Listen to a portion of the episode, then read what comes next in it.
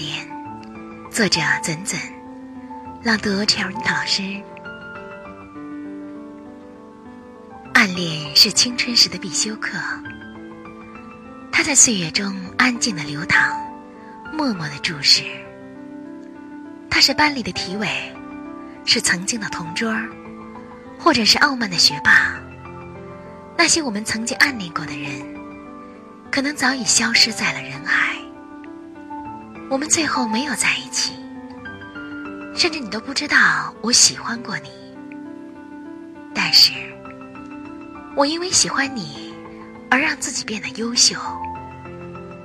这是与你相遇的时光里最难忘的记忆。我们的微信公众号是“樱桃乐活英语”，等你来挑战哟。